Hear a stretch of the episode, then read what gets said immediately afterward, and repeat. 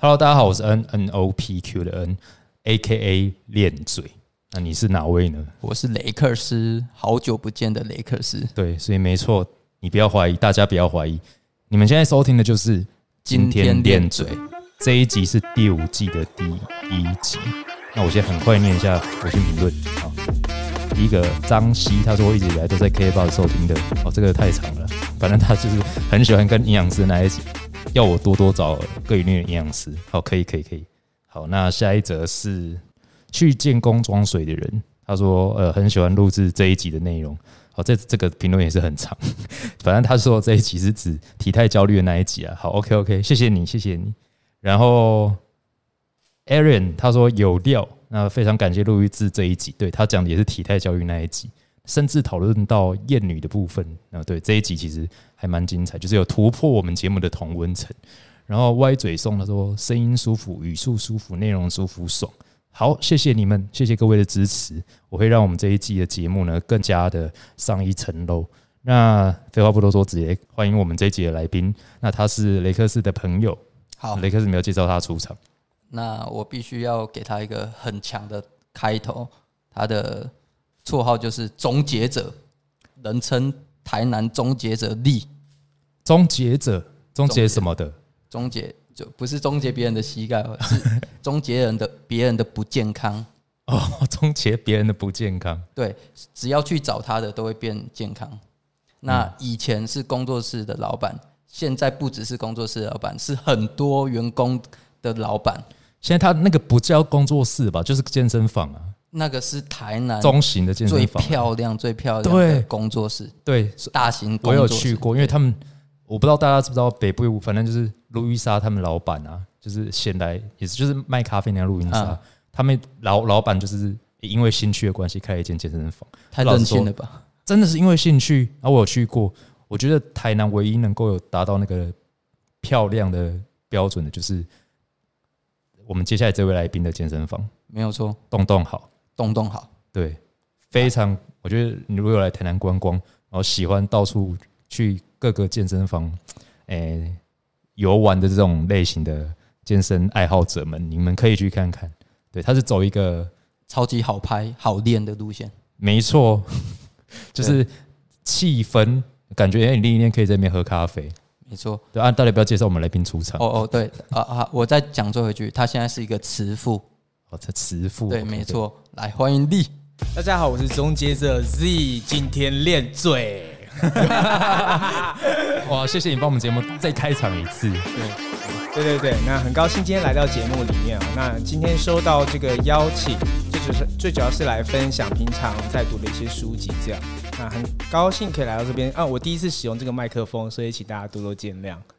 OK，不会啦，我跟你讲，因为其实其他来宾的那个音况也都。谁啊？你讲啊！大家所有人，所有回去找，除了我以外的所有人，大部分的音控都不是很好。OK，所以你不用担心。那因为我们这一集，像之前的那个见人读物那一集，我们就偏知识取向，但是我们这一集比较特别一点。我觉得不要把这把自己锁在这个圈圈内，都一直在讲增肌减脂或者是知识性的东西。我们这集邀请到，哎，等下我想问一下，整集都叫你 Z 吗？对，Z，Z，OK。我们这集邀请到 Z，就是希望他以老板的身份推荐一些，哎，你是健身行业的从事人员，不管是不是老板、主管，都可以稍微看一下。毕竟，嗯，我们说常常在讲说，健身也也健脑，也健心嘛。嗯，就开对，有不一样的视野。健心，对对对，主要分享这几本书，是因为它开启我很多思维，所以让我在经营管理上有很多的想法可以去实践。那事实上，呃，我的成果也越来越丰硕，而且很多的回馈，包含员工的回馈，然后消费者的回馈，都让我觉得，哎，当初要不是看这几本书，让我开启这个思维的话，我现在成果，哎，不会这么好。哎，说到成果这件事情啊，因为其实我有看你们你的贴文了，就是你们的业绩反而是在疫情后还有成长。哦，是是是，其实这好像蛮难得的，因为我。在我的想象中，好像大部分的健身产业在疫情之后都有点惨哦。对，是吗？是，嗯，有的有倒一波。对，而且因为老实讲，就是以一个呃，就以一个一般的健身爱好者的立场来看的话，会发现今年或者是去年底东东好，感觉活动非常多哎、欸，可是你有这样觉得？就是很多 fit 什么 fit 什么，哎、各项运动就是我常常在有的没有的人的动态上面看到东东，因为他们好像开了一堆讲座，还是有有的没有活动。对对对，我们有针对教练的一些专场去开设周末的研习课程。哦，对，所以其实呃，以你的立场来看，你觉得像疫情这件事情，疫情它是一个环境不可变动的事实，它是事实。那我们是因这个事实去做应对。嗯对，那只是刚好这个应对方式是本来就在我的脑海里面。那透过这一年，其实就是刚好停业嘛。那停业的时候，你就会认真去思考，那我下一步该怎么走，并且实践。那我只是把我当初想的东西实践出来。那也很很高兴，其实我下面的教练都能配合，而且他们主动性都蛮高的。哦，你那时候有很焦虑吗？我那时候没有很焦虑，我超我超废、哎、真的我吗？对不用上班就很废，很费事，就就是在家里追剧。但、真的吗？真的。但是他是开心的废哦，那时候他算停业归停业，我觉得他还是有点开心休息。对对对对对通常能开心的原因是你的现金流很高。对，对，学生很多。对啊，OK，就是那种就是不需要一直宣传的，通常课都卖的蛮好。真正的高手。对对对对拍谁拍谁？好，那像好，我们没没关系，我先跟大家解释一下，就是这一集我们我啊雷克斯还有自己都准备了几本书来介绍给大家听。那刚才自己有提到说有几本书是你看的真的有影响到你，呃，包包含经营的思维，是没错，呃，影响你很大的。影响我很大。我先来介绍第一本好了。对啊，第一本由你来介绍好了。第一本是一个比较偏领导学的书，它叫做《找到为什么》，然后它是班门西奈克所写的书，主要是一个你去找到你深层的动机，它利用一个黄金圈的系统，Why、How、What 来找出你到底为什么做这件事情。所以那时候我刚开工作室，我是在二零一六年的时候开了好动体能工作室，在东区崇明路的二楼，那时候还小小的，只有我一个人。我其实不太明确的说，我开这个工作室的目的是为了什么？那时候只是单纯的想要逃离这个建差工厂的统治。对对对。哦，那时候我进这间工厂前，一进电梯就会胸闷的，你会吗，Race？我是不会，因为安平厂没有哦，电真的吗？安平厂就直的走进去。哇，我就胸闷到爆，我看医生都看不好，所以那时候觉得是心理造成的啊。果果断的就离开健身工厂，自己开工作室。然后开工作室每天来啊，其实就一直在地板上面滚，然后其实也不知道在干嘛啊，慢慢就做起来，做起来。后来也是沦落到那个上课地狱当中，就回到跟建工的系统一样。这时候有一本书救了我，就是找到为什么，我才重重新去审视我到底为什么要做健身产业这件事情。后来我就帮他自己下一个定义，嗯，这个定义就是我想要用预防取代治疗，然后用强健取代弱病。我希望把这个理念传递给我们所有的台湾人或是全世界，让他们知道说，其实比起去看医生看病之前，我们有很多的准备工作跟事先预习，这个健身的部分就可以预防要看病这件事情。嗯，对。那所以其实这本书它其实不是商业或者是管理取向，对它比较说是探寻心灵深层的一个动机。哦那其实你透过这个一些方法，它里面有一些方法，我会教你找到这些东西，你也可以带给你的员工。嗯哦，我有发现这一点我做的还蛮不错，所以我的伙伴们其实都蛮认同我们企业的价值观跟文化。嗯，所以他们不是被管理，他是被领导，而产生出自己也愿意帮忙公司，然后必须要做些事情来一起让我们帮助我们的台湾人，就预防治疗的这一块。OK，那讲到这个，我刚好可以顺便问一个问题，因为其实我在你的 IG 划到一篇文章哦，然后这篇文章大概内容是说，嗯，类似员工的想法，你说公司面跟人性面分成黑跟白，是是是是，对，那其实那篇文章意思有点像是，嗯，你要去看一下你的，去识别你的员工他的想法，或者他正在做的事情是不是完全是利己，或者是他有为了公司着想。对，那没错，对，因为那那但那篇你有写到，就是毕竟大部分人都还是会呃，应该说会为了想自己，为了自己，对对对。那你要怎么样去说服，或者是你觉得你现在的员工里面，大家都有就是很团结，然后为了公司那种想法在吗？觉得大概六七成，嗯，但是也比就是相对之下比其他的健身房体系好很多。嗯对那这件事情是呃，你是说如何转换他们思维，从利己变成利他吗？对，就是因为毕竟他应该这样讲，就是利己这部分一定会有，只是他怎么样同时能存在，我也要让健身房变得更好的这个想法。OK，利己这个东西，我们得要用文化来去谈。嗯文化，文化比喻像什么呢？我们可以把管理间公司把它分成是领导型公司还是管理型公司。领导型公司比较是用感化型，那它是用文化。那如果是用管理型的话，它就会给你设超级多制度、超级多赏罚，不断去规范你。那我是比较偏领导型。那这文化是怎么样？我们打个比方哦，你有闯过红灯吗？有有吗？我也有，你有吗？嗯，有吗不？止闯红灯，对，我很坏，红灯右转。真的假的？你真的超坏的。对，那就是这样子，他是不是就设了很多制度？可是人还是一样会去犯。但是，哎、端午节你会吃什么？粽子，对，嗯中秋节你会不会烤肉？那是肯定，你不会，我不会，对 但是 你知道有烤肉这件事。哦，你真的不想烤肉？我真的不想烤肉，因为好麻烦。哦，那中秋节你应该干嘛？你会看一下月亮吗？哎、我中秋节不会干嘛，我不过节日的。哦，真的吗？对你任何节日都不过。我觉得我是一个不被框架所束缚的人。哦，就跟我一样，天天都是情人节，所以不用要送情人节礼物一样。每天是什么节日由我来决定。对对对，好的，OK，对那就简单的，就说我们端午节粽子这个嗯是几乎家家户户都会必备嘛，或是我们会想要去买一下这样。那这个是比较文化趋势，没有人逼你去吃粽子啊，可是你觉得那个感觉就是要这样子。嗯对，那我们呃培养这个利他的行为，就是透过这个文化，所以会先从我以身做起。对，每天一到公司，哎、我就会说早上早安，然后你今天过得怎么样？啊，有没有什么是需要公司帮忙的地方？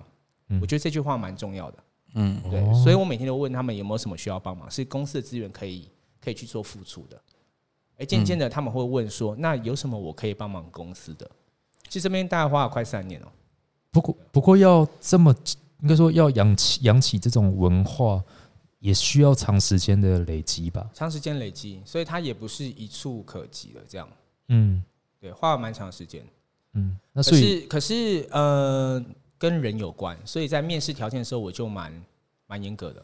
哦，会会先看出这个人的特质是是不是容易变成这个群体的一部分，这样对，就像你有看我的 IG 嘛，对那其实有来面试人，我也都会提前先看他们的 IG。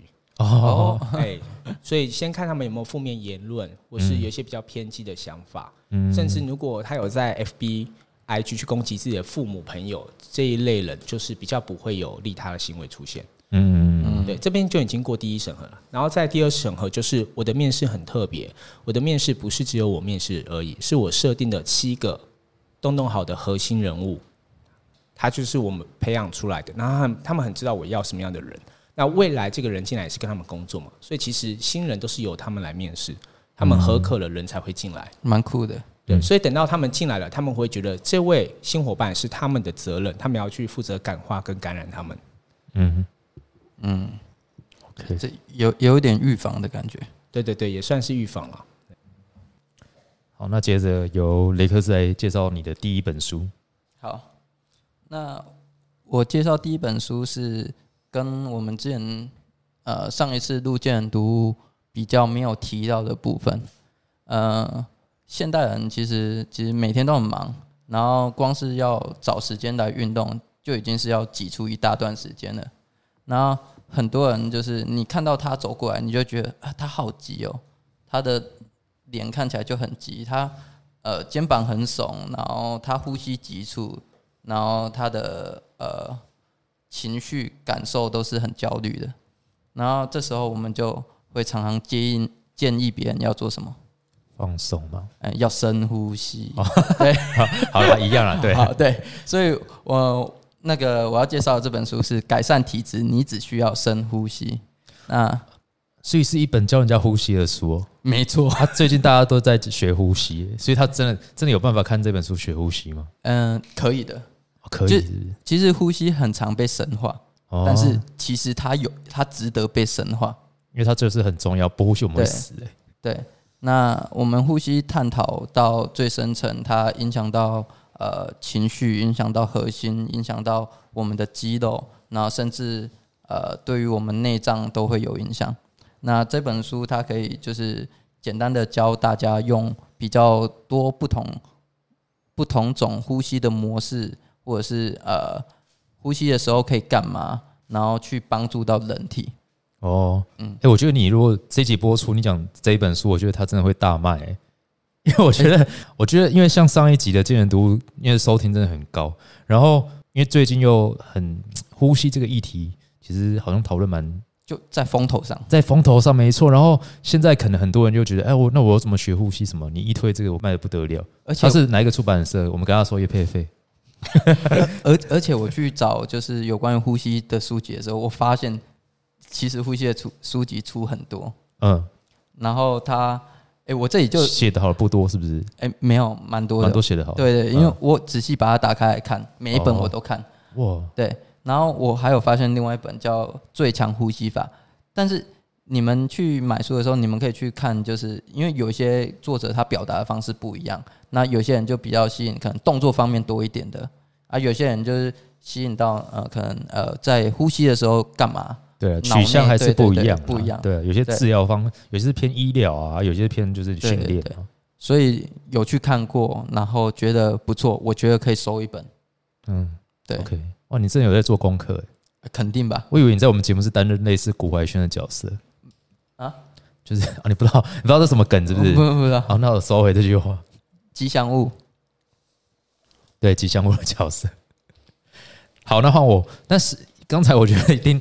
我觉得光是前面两本书那个类型差距就非常的大啊！我就一开始就说了嘛，我们这集就是健身、健智又健心、健脑好了。健智好像讲别别人的题目，健身、健脑又健心。好，那我我介绍书籍这次不会像上次一样这么无聊，因为其实上次我们都在介绍教科书。那我们今天我就想说，今天介介绍书籍。偏可读性比较高一点的，而且是真的可以看的书好了。所以我第一本要介绍书叫做《重训前的肌肉尝试》，这是一本呃日本人写的书。重点是，其实为什么我会推荐这本书呢？它就是一本很适合小白看的书，健身小白看的书。它都讲明嘛，重训前的肌肉尝试，所以你即使你还没开始重训，你也可以看。那当然，它不是以动作为主的书，因为你。真的要了解动作，你还是要下去执行，你才会能够熟悉嘛。那我觉得这本书，我要讲，我特别想要提出来的是，他一开始有放作者自己的照片，就他放他训练前跟他不知道练了几几个月之后的那个对比照，然后特别他讲的这一段话，他说为什么他的进步可以这么快，是因为他其实是花了很多的时间去了解重训，去了解增肌，去了解。这整个就是学过他该学的东西之后，才开始投入健身这个活动。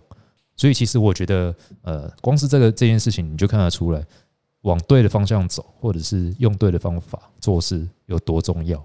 那其实我自己在看这本书的时候是很不耐烦的，因为我自己是没有很喜欢看这这种知识类型的书，因为我觉得就是都是我会的东西。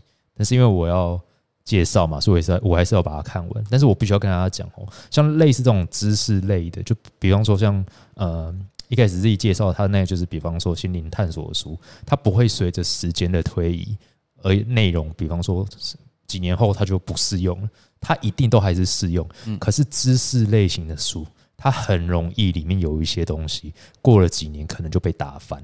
对，所以我必须说，即使我现在推的是健身小白的书，它里面也不见得都是。我现在看到整本看完之后，我觉得它大概也就八九成正确，大概有一层东西还是没有那么正确。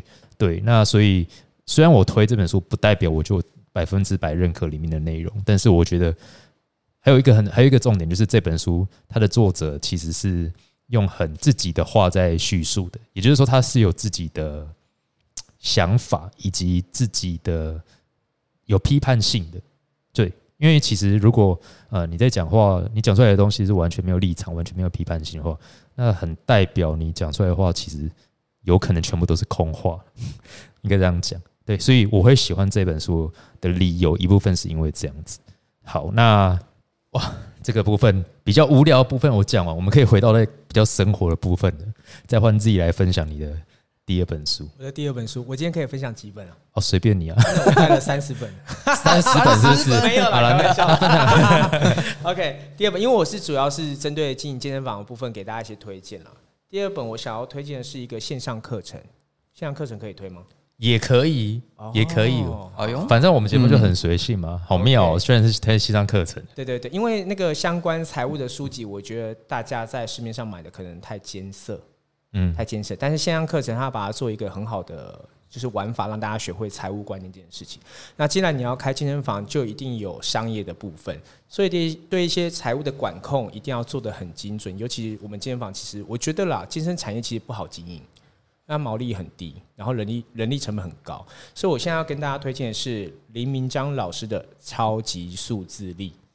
OK，那他最主要是教会你看懂这个损益表、资产负债表，还有现金流量表，它们之间的三互关系。所以它完全是一个财经的是线上课程。没错，但是它会有很多的游戏的互动，那甚至它会给你记，就是呃那个公司，就是台湾前五十大公司其中几间公司的一些财务报表，然后让你跟着手把手去分析这些公司的财务状况。可是像资产负债表这种东西，一般人他是一般的完全没有财经门槛知识的这种他从头讲，所以很好懂。哦，所以小白就是我我完全也不懂投资什么，我直接打开看也是完可以全看得懂，哦因为。像我从小数学就是考十分那一种，嗯对。但是其实不要把它想成是数学，它是一个逻辑，嗯它它其实只要国语陈陈述的好，这个有逻辑性，会让你很好学的。哦，对对对，所以他主要是想要让你的教练或者是让手看这本书的，是间接帮助到可能健身跟生活。嗯、其实我们生活是离不开财务的啦，包含健身。你健身，你算一些训练法，其实都跟你的规划有关嘛，规划数字有关嘛。那不只是我们健身当教练以外，我们教练基本上要上课，也要去规划我们要上的堂数，跟我们上这样的堂数可以领到多少薪资，而这些薪资够不够去符合我们生活的所需，或是我想要投资自己再去进修的时候，有没有足够的现金盈余？其实这个都跟财务相关。嗯而你把它深入放大之后，就是一个你经营企业的一些手法。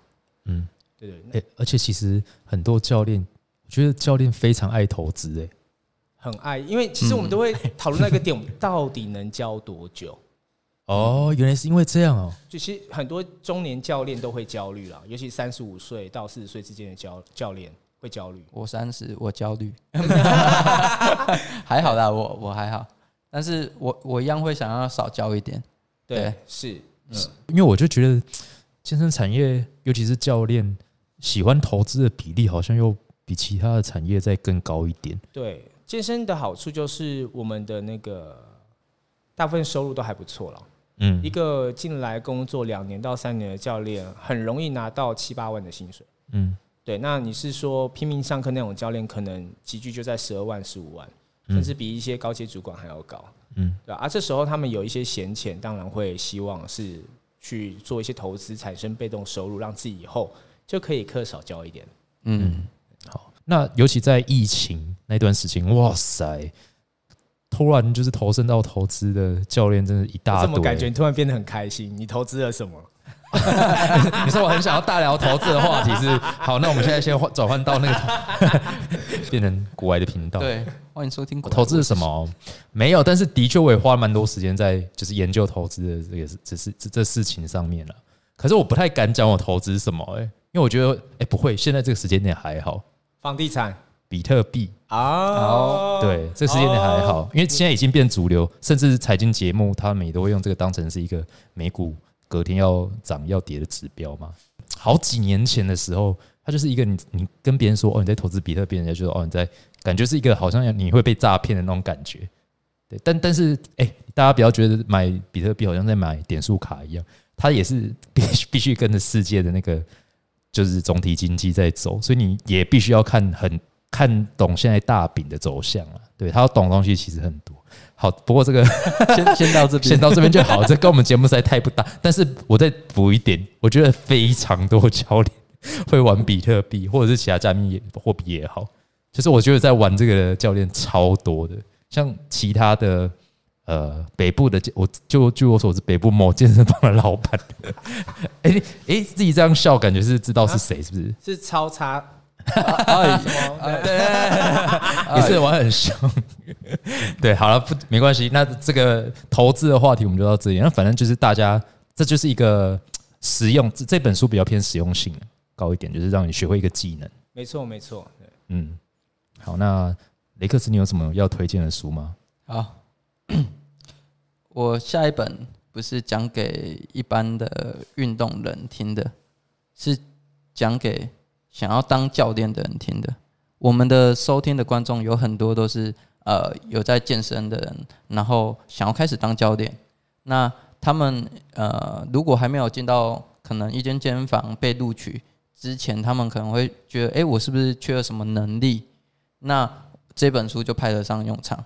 这本书叫做《好教练的养成之道》。嗯，啊，看了真的会变好教练吗哎，我先说，我绝对不是一个好教练。在连锁健身房的时候，？OK，哎、对，仅仅限于在连锁健身房的时候等。一下，我先问一下，你所谓他的好教练的定义是在是你刚才所谓的连锁健身房的好教练，还是工作室的好教练？哎哪一种好教练我？认为有部分是通用，但是有部分有部分是仅限于在连锁健身房里面。好，你想想看有什么？好，哎、我先问一下，丽，你以前是一个在连锁健身房里面是一个好教练吗？业绩还不错，主管觉得我应该还不错，好。但是可能我的会员就不一定了。OK OK，那可能在主管的呃眼中你会是一个好教练，那像我就不会是，我不是业绩超级好，那我我也是那种缺失很多，啊、然后电话爱打不打，然后课有时候最后一天要 key 才 key，对，然后又不上团课，对我就是叫那个主管眼中的那种最难配合的教练。但是我觉得我离开连锁间房之后，到呃自己开工作室之后，我是一个非常负责的教练。对，那呃这本书里面有讲到，就是呃他给你一些就是当一个好教练的习惯。那呃如果你有这些习惯之后，呃当然有一些是否连锁间房的。那在连锁健身房里面，你可以很轻松的去达到你的上课堂数，达到可能业绩，然后呃教课的方式，然后甚至还有更多的时间可以留给自己运动，然后陪家人之类的。那呃比较广泛一点点的，其实这也应用到就是生活当中。当然呃，如果你是在日常生活当中时间管理没那么好的，那其实这本书也可以看，因为它会帮助你就是把你的习惯建立起来，变成一个好的规律，一个正的循环，这样。嗯，所以这样听起来，他的好教练是说，呃，在主管的角度以及你自己呃生活状态的那个调整，有点像是你想要帮助自己，也想要帮助你的工作环境。哦，对，如果你想要帮助自己的呃教练生涯变得更好，或者是你想要帮助你一起呃工作的这个环境也变好的话，这本书我觉得是蛮值得一看的。OK OK，好，那就很适合给想要变成教练的人，呃对未来要变成教练的人。对，或者是已经是教练的人也可以。OK，嗯，好，那接着换我。好，我接着这还是一样，就是应用应用面比较强的书哦。我这本真的超大本，这本我想其实已经很这本很有名了，我觉得我不用推，我觉得大家可能手中也有这本书诶、这本叫做《囤积研究所》。那一样的，这本其实跟前面那本我觉得有点类似。我说的所谓类似是指这本书就是它它这么大本，所以里面的内容一定更多、更细节。但是这也代表着你写的越细的这种知识输出的书，里面的错误资讯一定越多。也不能说错误，他也写的当下可能是正确，但是过了几个月、过了几年之后，他可能就是会被推翻。所以大家在看这种书的时候，都要抱着一种诶、书籍这种知识类的这种，它不是观念，不是想法的，它就是会随着时间，它可能会再版啊，所以所以你你第一个你也要看到它的出版日期，它有可能已经再版，你不知道买到比较旧，你们就有比较旧的资讯嘛。那其实为什么我说我觉得这本跟刚才前面那本有一点像，就是他很用自己的话在说，在告诉你们这些事情。就是我刚才讲的，我觉得如果你都没有批判性，或者是你对一件事情没有嗯一点点主观的看法，那可能你在讲话很多都是空话，就是没有什么重点。那所以像这个囤积研究研究所，它的作者其实很有名。这个你们，我想应该很多人可能也有在 follow 他 IG 啊。那他他很多最新的研究也都放在 IG。其实我觉得，如果你真的对这些资讯那么英文好，然后对这些资讯又有兴趣，干脆直接去 follow 他 IG，不用买这本书也可以。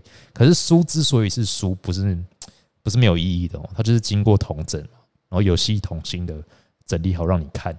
对，所以而且他这本书很精美。那我觉得有一点就是今天想要提出来，我觉得还蛮有趣的一个地方是在于。他前面有一段就是这本书的作者，为什么他叫囤积研究所啊？摆明了就是主打臀部。那臀部可以聊什么？可以聊到这么厚的一本书。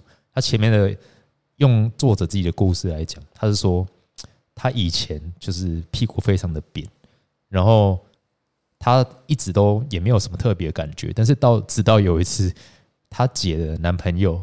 好像在跟他打打高尔夫球的时候，在旁边突然就插入一句：“什么 Holy shit，你的屁股真是他妈的扁！” 类似这种的，哇，跟 body shaming 呢？就我们前几集还讲讲聊到说，不要做这种事情。对，即使是男生，自尊心也是会受伤。所以他自从听到这这句话之后，哇，他就立志当一个臀臀肌的达人。对，翘臀达人，翘臀达人啊！结果后来他还真的练出翘臀。当然，他不是指向表面上。呃，你们听到可能这么浅啊，就是为了美观的这种翘臀，它里面讲了很多为什么臀肌是很重要的肌群啊，包含就是功能性上啊，然后你的呃每个人的臀型啊为什么会不同，就讲了多，包含了解剖、机动学、生理学、营养，所以它其实是一本健身知识有关的东西，它都写的非常详细，很浓缩的教科书，但是是有可读性高的教科书了。对，好，那那也包含了动作，所以我蛮推这一本的。但是，就是回到我刚才讲的，你们要自己注意一下，这种写的越细的书，它就是会随着时间时间里面有些资讯，自己要注意是不是现在还是这样，有可能你在看的时候已经不是了。好，那这一本介绍完之后，可以再来。请我们自己介绍一下比较轻松的书，还是你介绍的介绍是很严肃的？都很严肃哎，怎么办？没有，可是可是我觉得你刚才讲的是比较轻松，就不是知识输出的那种书，是我们可以参与。你看，像我刚才讲话的时候，你们两个人完全就是没办法参与我的话题。因为我第一次录制，我不知道我可不可以插。可以，可以，可以哦，可以。我们最喜欢我们最喜欢来宾插话，不是我们啊，我最喜欢来宾插，因为从头到尾都我在讲话，讲话超多。雷克斯也不怎么插话。就如果来宾话越多，我们越轻松，我们越轻松。真的假的？对。OK，那我要开始下一本。好，我下一本想要推荐给大家，叫做《精准定价》。啊，这一本就是很很直接明了，教大家怎么样去对你的东西、产品、服务去做一个明确的定价。那我会想要推荐这本书的是，现在不管是自由教练，还是你有开健身房，甚至是工作室，你们一定开业的时候，一定有一个苦恼问题，就是说。那我的课程要如何定价？那这个集聚怎么算？要不要分新约价、续约价？那平常要做什么样的活动？我的价格如果要促销的话，最多可以降价到什么样的程度？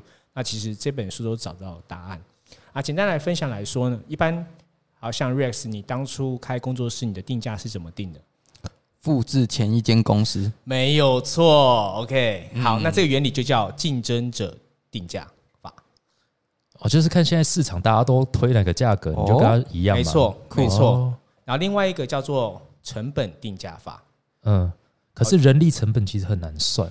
对，没错。所以你从一开始你要发的薪资，这个就会考量进去，然后再去反推你的定价应该要多少。那如果像像雷克斯，他一开始其实也没有要，就是他就是一个人，他也没有员工。对，那他要怎么决定？比方说。成本这件事情，没错，他那时候就会，到时候他在扩大规模的时候，就会先遇到这个问题，他没有适当的毛利产出来维持这个人力营运的成本，这也就是很多工作室一开始没有考量进去，所以导致他们想要上去也上不去，然后请人也不好请，因为自己没有多余的钱可以去支付员工的一些背后的成本条件。哦，嗯，那甚至还有另外一个方法叫做议价定价法。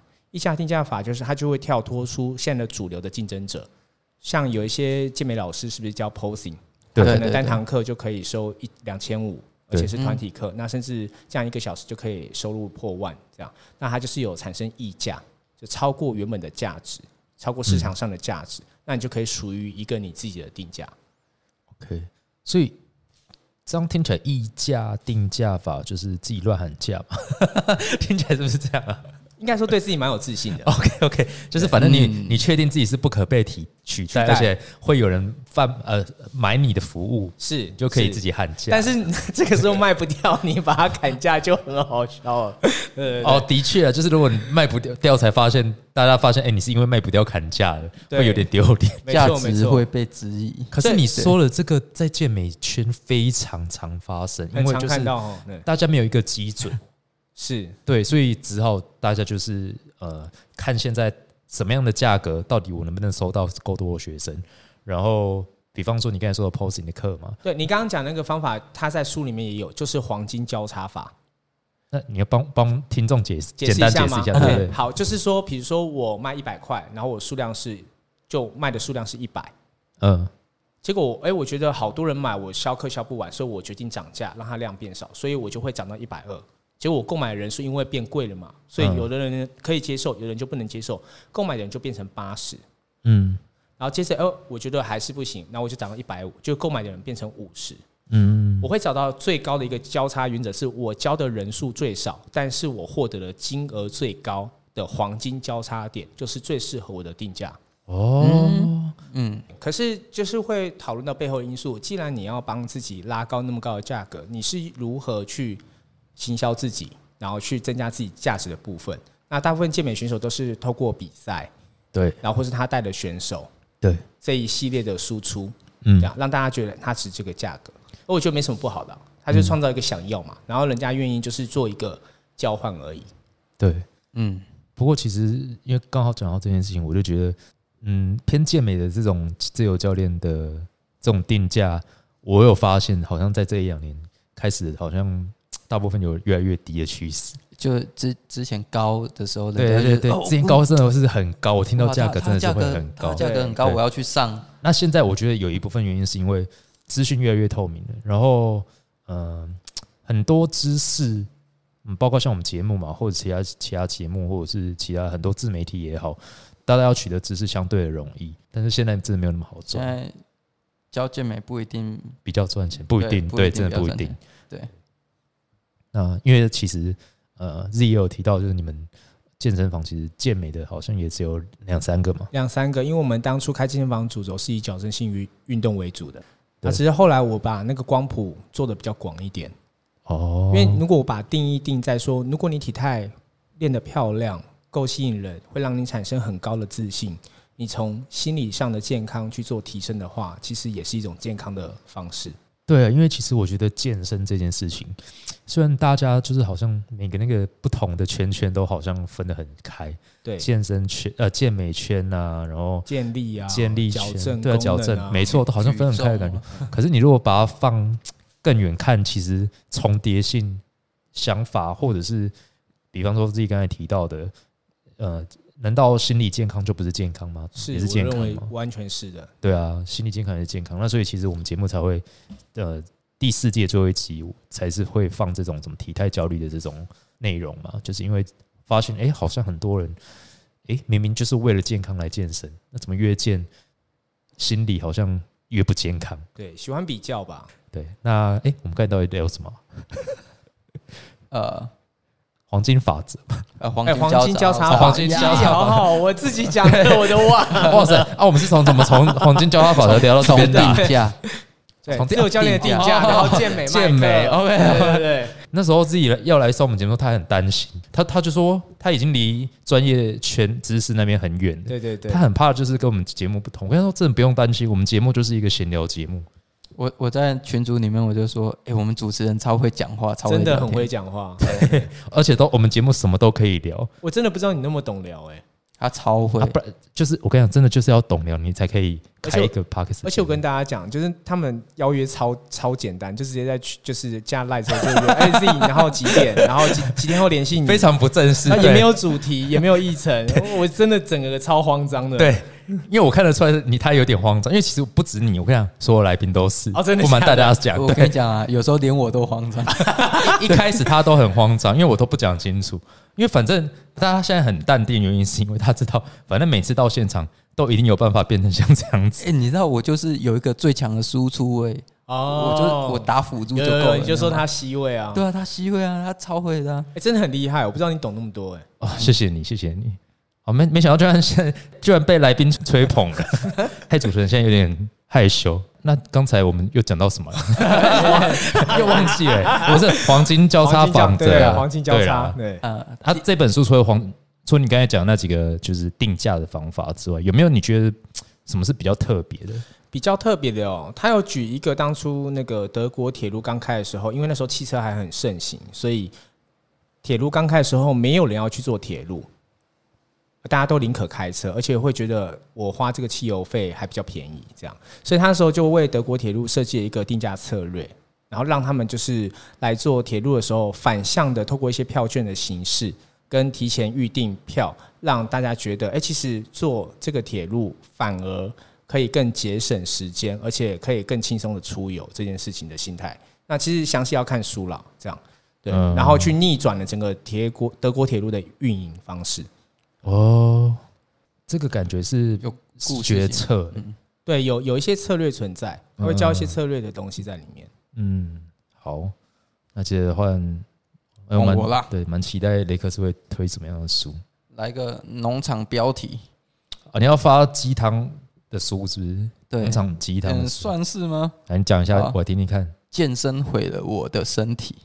哇，哎，这本我其实本来有有一点点想要，哎你还记得我们两个找书的时候，那时候我们两本，我们两个有蛮多重复的。哦，对对对，那时候我先跟雷克斯说，你先把你的书单给我，不然我怕到时候一堆也是我要讲的书。对啊，结果我们重复了好像三本吧。对，但是我今天其实也准备三本而已啦。好，我我我也是差不多就到这本。好，没有他自己很多本，他有三十本，大家对给他慢慢讲慢慢讲。这呃，这本书它有点像是呃，有些人会因为恐惧有没有？嗯，就是哎、你不要做那个，你不要做那个。但是他不是，他是说，哎、给你有点像问卷的感觉，就是我们说，哎、不要甩手啊，会受伤啊，或者是不要做什么伸展啊，会受伤。但是有有时候事情的真相根本不是那样。那呃，很多人在健身的时候，他一开始没有找教练，那呃就自己练。那可能动作的形成、动作的角度，或者是呃怎么安排课表就不知道。那他一进到健身房，就是看到什么器材就练什么啊，哎、感觉有累了就回家。那其实有时候我们做的时候角度也不是那么好，然后呃慢慢累积的运动伤害就一直在身体里面。那其实造成很多运动伤害啊。这本书它就有点像是你你先看嘛，那你看看里面有没有你犯的错嘛？那如果有你犯的错，我们再来改。好了，其实这本就是我知道它的意思啦，就是你不要去妖魔化某个特特定的动作了。，对，但是有一些你做错的，那我就跟你讲，它就是错的啦，就有点像是这样啊。有有些被妖魔化的，我就跟你讲啊，他没有那么糟啦。对啊，其实现在好像这是比较新的观念都这样，因为以前真的就会有什么动作一定比较好，什么动作一定比较不好的那种对，都不能做的那种想法。那其实最近我觉得这这一两年，这这个这你刚才说的这个观念，反而是现在健身的主流，就是真的好不好是看你个人哎、嗯然，后看你到怎么做啊、就像有时候呃，深蹲膝盖内夹，诶，后来变成呃建立的时候，膝盖内夹是一种技术的专项表现。对，嗯这个这个可能跟以往的观念也是不太一样。那他真的受伤了吗？没有啊，他也没受伤。对啊，对，然后它里面也会讲到说，呃，不要被那种过于农场的标，哎、很好笑。他他的书名是农场标题，但是他会跟你讲说，不要被农场标题骗，就是什么十天打打造什么呃六块腹肌，什么冰块腹肌之类的，不要被那种标嗯标题骗。好，就是即使它是农场标题，你也要点进去看完它的文章里面写什么啦，而且要合理。因为其实像这本书，它虽然是农场标题，但是如果它的内文是合理的，我觉得你也是可以买来看的。对，那我就是在呃书局的时候，我会看到它，那我翻一翻的时候，我就觉得蛮好笑的，那我就觉得、可以推荐一下。那呃不差，但是呃如果你要在书局看一看，不用买也也没关系可以。的，就是啊，反正你这本推到的程度，就是你觉得哎、好像也是可以不用买，也但可有可无。对对对可有可无，对但是可以看一下这样。对啊，也是可能如果有新的科技或有新的运动技术，它有可能会被推翻的那一种。对对，知识知识产出的书都这样啦，就大家要知道。对，那你们也要看一下我们节目录制的时间哦，不要过了三年之后听到这一集，因为我跟你讲，我自己可能不知道听 p 哎、你自己你自己有在听 podcast 吗？偶尔，之前有听古癌，？OK，反正很多听 pod 那国外的听众比较不会这样，但是至少我知道我的听众很多，因为我们集数没有那么多，因为我们很久才录一集，很多听众都喜欢从第一集再重新开始听，就他听到你的节目，然后发现你听你的节目还不错听，他就从第一集开始慢慢听，嗯。很像在追剧这样。对，问题是第一集都多久了？多久之前的资讯你还在听？我有时候都会讲他们，想叫他们不要听这么久以前的集数，但他们就是不是害羞，是很久之前的资讯有时候就是错的。对啊，所以如果哎、三年后有听众听到我们这一集，哎、看一下现在这个时间哦，不是说那个时候有可能这这几本书都已经臭掉了，不好意思，你要以现在来说，我觉得这几本书我们现在推的都是不错的。对，可是往回往回听有一个好好笑的地方，就有一个很好玩的地方，你会回推到当当年的史事，哦。哎、就听一听，哎、这不是我以前发生过的事吗？啊哦，那时候在流行训练什么啊？对啊，对啦，对啊，对啊，因为我们就是这个时候诶、想要录什么，就跟当下的那个环社会氛围也有关系啊。对对，对，好，那换我，我推荐最后一本书了，因为其实我今天本来有有准备四本啊，啊，但是因为呃最后一本书，我觉得算了，不要推好了，因为是它是教科书。那它，我跟我先跟大家讲，我本来要推那本书是呃运动生理学。那后来我就觉得算了，这本书好像也没什么好推的，反正教科书你们就自己上上网随便去，或干脆去大学就是去旁听好了。对，那我今天要这推的这本书，我觉得我要先给两位看一下，然后你们来想来猜为什么我要推这本书。啊，他你已经看过，呃雷克斯已经看过，看可以给自己看一下，看一下。对，这很中二哎。很中二，没错。他来念一下书名：对世界第一简单的药物动力学。对，那你可以翻一稍微翻一下，它里面其实是漫画，哇，这里哇，可读性超高，你不天哪就很想超娱？乐。这个很棒哎。对啊，可以给小孩看。这个是我今天会想要借回去的。为什么？哎，你们两位要不要猜猜为什么我要介绍介绍这本书？就是这本书跟健身有什么关系？啊，就要啊，对，我就觉得你会这样讲，是因为健身，你说健美选手很多会用药，所以要他们看。你这样讲也没错，就是因为我觉得如果你都会用药了，你必须还是得知道这些药进到你的身体里面到底做了什么事情，然后。啊，但但是他不会讲那么细了。那我意思说，就是一个大大方向。比方说，为什么口服的药比较容容易伤肝？为什么？这是有原因的。那 A Z 要不要猜猜看？那表示这个一定是错的嘛？是嗯，对，不会是因为，但不是他讲也不完全错了。就是我觉得如果呃有用药，更应该要知道这个这些东西进到身体是怎么进来的，然后整个过程。那你不要猜看为什么？我觉得这本书会放在我们健身节目上介绍。嗯，因为很多新手他可能急于速成，所以不了解这些速成可以对他会对他造成什么样的副作用。哦，其实所以也是因为 PED 就是运动用药，你觉得我介绍是因为这个原因吗？难道是因为他的画风？画风也是因为他是漫画，没有好了，我要讲了。其实这一本呃药物动力学这件事情啊，它其实是在教大家，不管不不一定是药物，就是你吃进去的东西进到你的肠道里，它是怎么样吸收到你的身体的。所以基本上我今天都没有介绍介绍营养书籍，就是因为我觉得营养的书你们就找你们自己想看，但是我觉得你们可以去懂你们吃进去的东西，不管是药或者是食物，它进到你们的方式是用什么方式进入你的身体？因为你们很多人都会有一些错误的想象，比方说我吃这个东西，然后进到身体里面什么时候吸收完，然后呃，诶，我讲一个最简单的事情就好了，比方说运动前一定要先补充碳水再去运动，呃，比方说我说短时间三十分钟运动了，我的运动表现会比较好。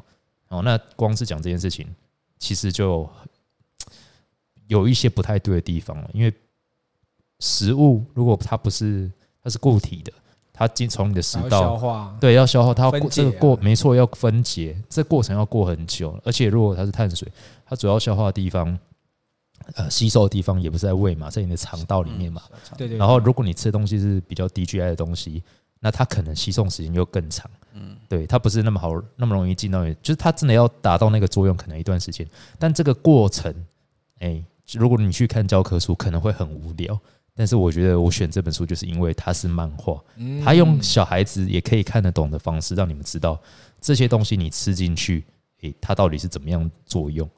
对，所以其实这本书有点像是在推营养，但它不是营养，而是告诉你吃进去你的身体中间到底是这些营养物质啊，或者是药物进到你的血液中，到底发生了什么事情，然后进到细胞，就是用一个有图绘的方式，你要去想象这整个过程也比较好懂。那你再看那些营养的知识，其实也比较容易有嗯正确的理解啦，可以这样讲。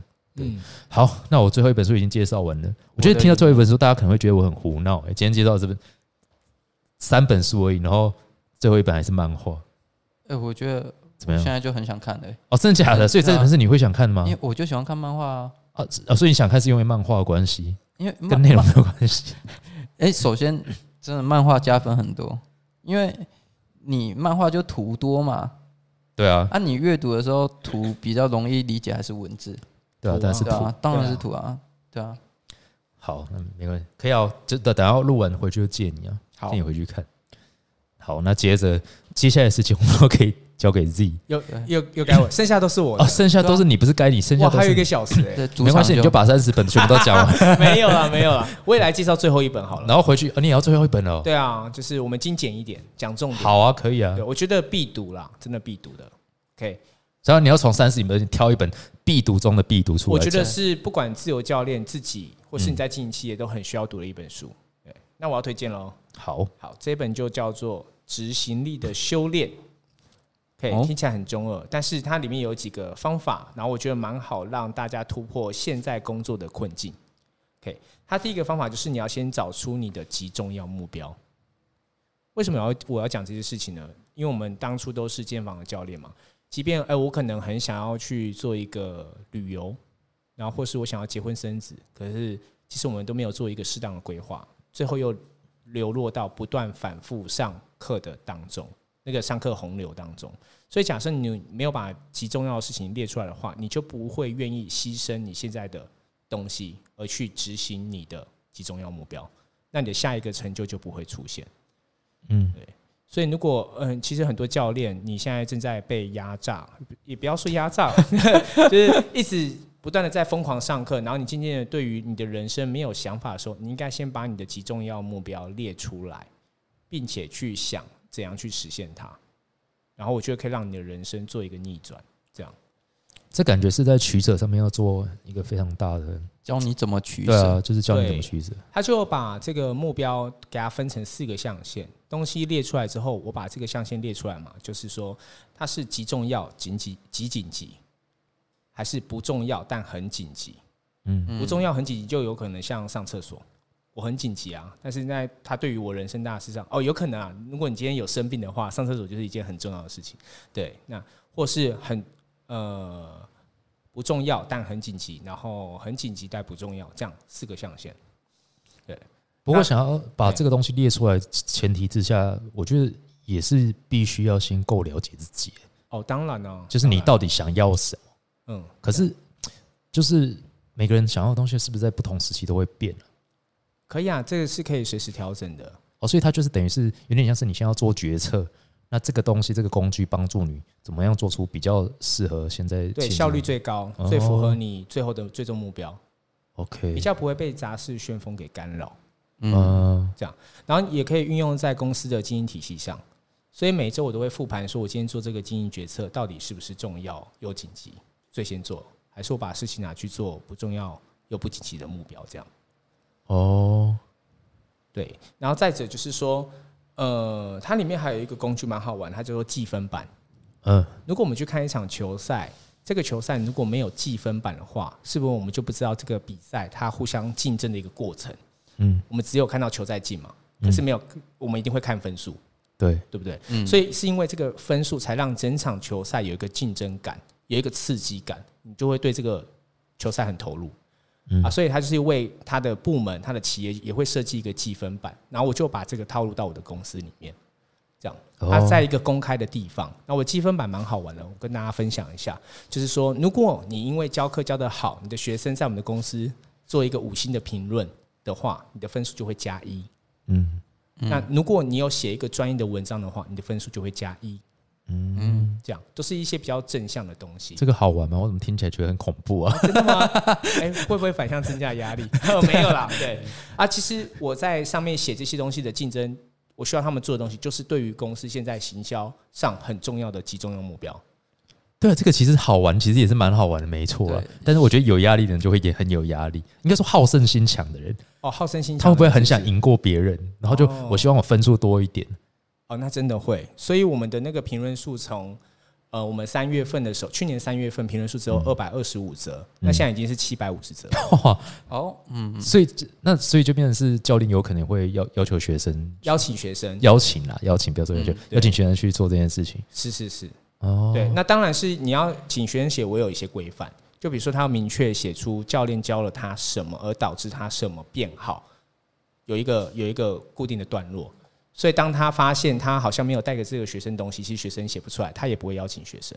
对，如果你硬写，其实也看得出来，这是好像这是灌水的东西。对对对，对而且要跟大家分享一下，我觉得这个想要推荐给大家，是因为我有个教练，他在一个月之中产出了五十多则评论，然后上面都会写他的名字嘛，比如说 Darren 教练，然后他因为教了我矫正学，导致我肩关节越来越稳定，然后让我的肩颈放松等等这些细部的评论在里面，所以导致哎、诶我们下一个月的这个预约体验数，好有四十个，竟然有将近八位都指定 Darren 教练。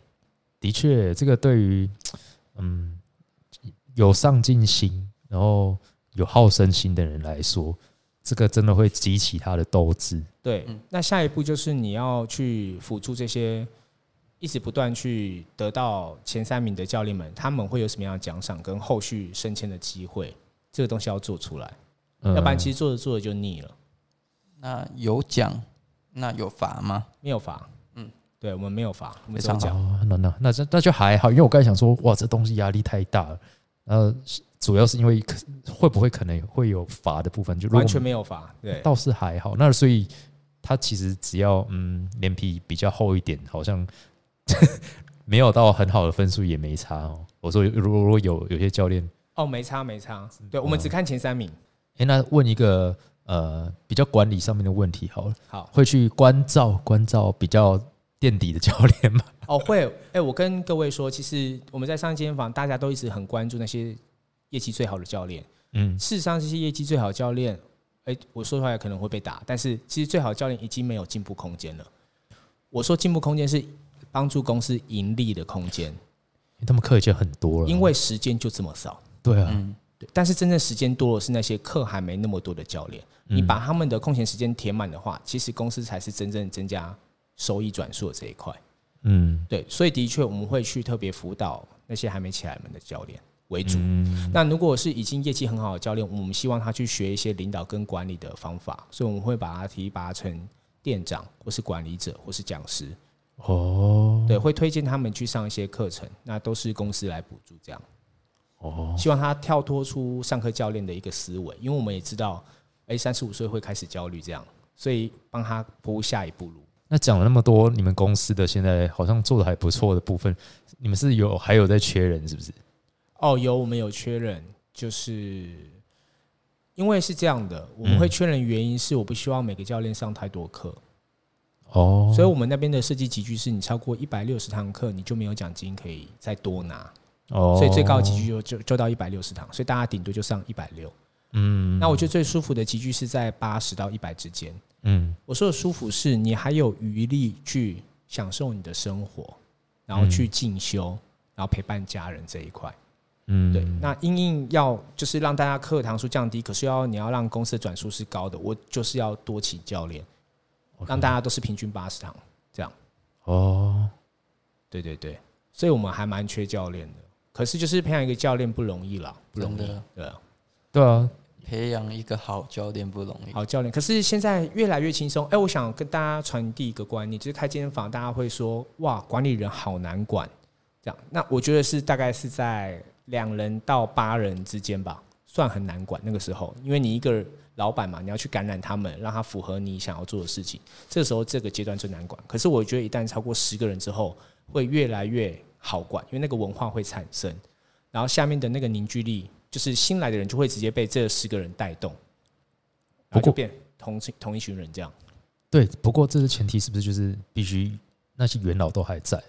元老都还在，我现在离职率是零，真的假的？真的，我是健身教练，离职率是零。对，哇塞，太强了吧！哎我也觉得我很强你说你们你们公司有三十几位教练，三十五位教练，然后从我创业七年来，二零一六年开始，我的第一位教练到现在都还在。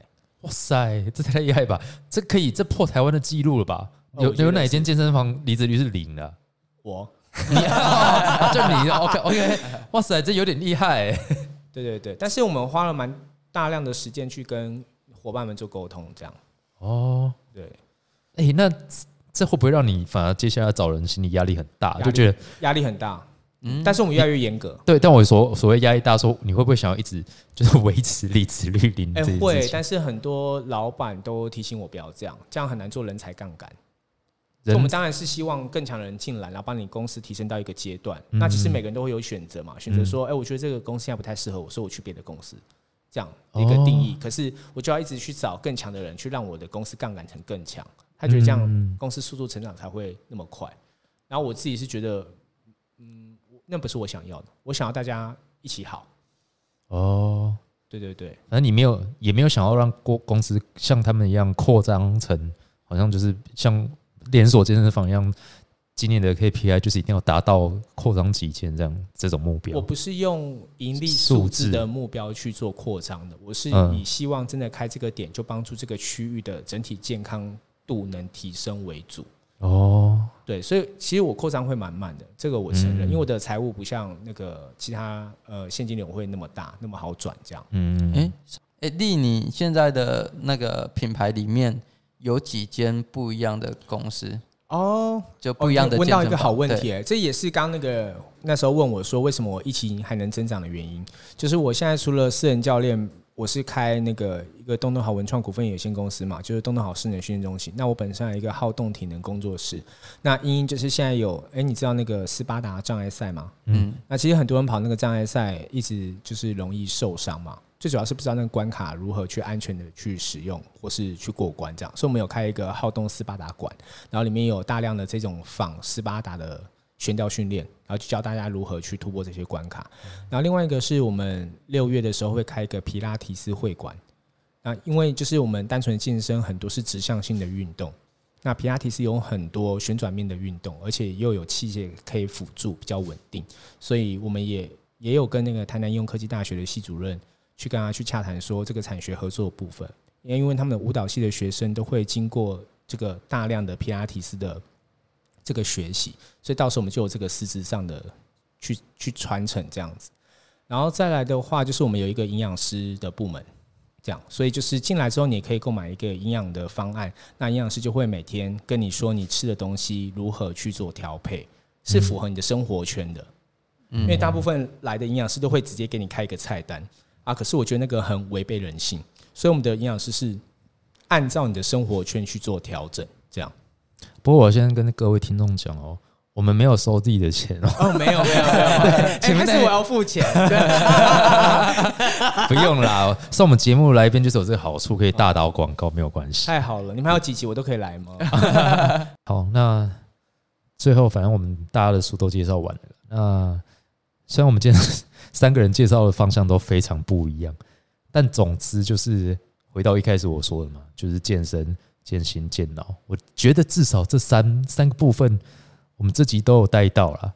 那为什么要健身、健心、健脑？因为我觉得回归到最健身的本质，其实健身就是生活了。老实讲就是这样，就是健身本身也是在管理好你的生活。生活里面的一环。